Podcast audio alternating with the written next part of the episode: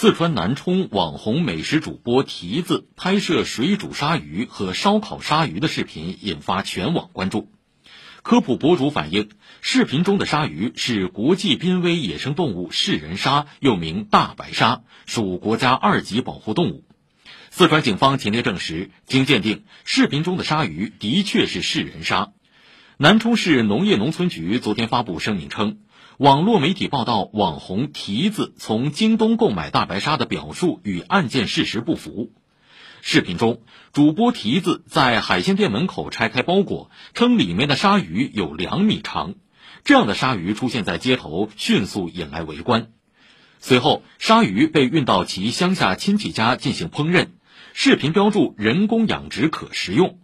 但四川野生动物保护执法人员透露，噬人鲨并没有实现人工繁育养殖。四川南充市公安局昨天介绍，涉事鲨鱼来自福建，相关人员已锁定，该局正对涉事主播蹄子及所涉相关问题深入调查。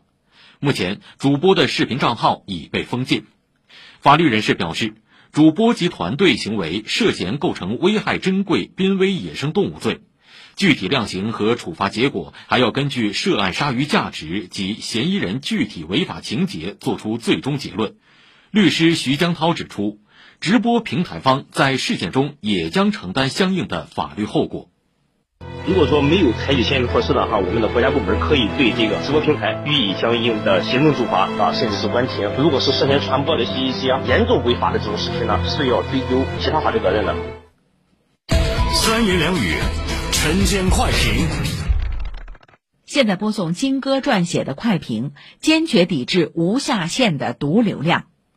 吃大白鲨竟然还要吃给全网看，网红主播在收割巨大流量的同时，其动物保护意识淡薄、法律常识匮乏，令人震惊。直播间散发的是鲨鱼的腥，更是铜钱的臭。